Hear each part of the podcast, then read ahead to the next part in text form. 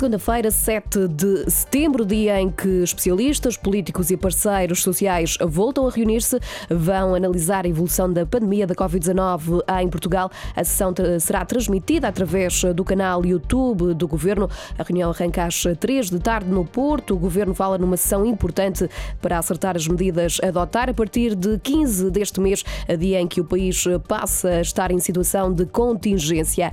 Continua o combate ao incêndio no Parque Natural das Serras de Aire e Candeeiros. O fogo deflagrou em Porto de Mós ontem de madrugada. Combate às chamas estão agora quase 200 operacionais, apoiados por 60 meios aéreos e por causa do elevado risco de incêndio florestal, o país está em alerta laranja até amanhã à meia-noite. Atenção ao calor, há 11 distritos do país sob aviso amarelo do IPMA, em causa sobretudo as regiões do litoral e também o Alentejo. As máximas podem chegar aos 40 graus em Santarém.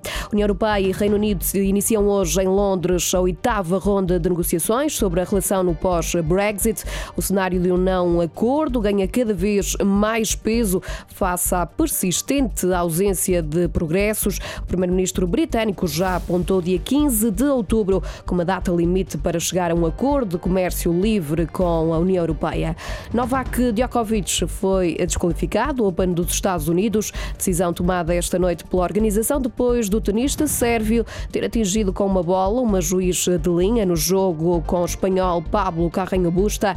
Novak Djokovic, o número um mundial do ténis, já pediu desculpas pelo comportamento. A seleção portuguesa de futebol de praia revalidou o título de campeã europeia. Venceu ontem na Nazaré, Suíça, por 5-4 na última jornada da superfinal da Liga Europeia de 2020.